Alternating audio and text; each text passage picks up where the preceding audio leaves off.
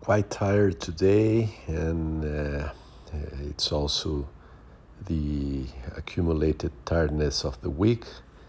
So, those uh, kind of days that uh, when you stop in the evening, you realize, wow, I didn't even stop to breathe or to, to think about uh, different things than the agenda.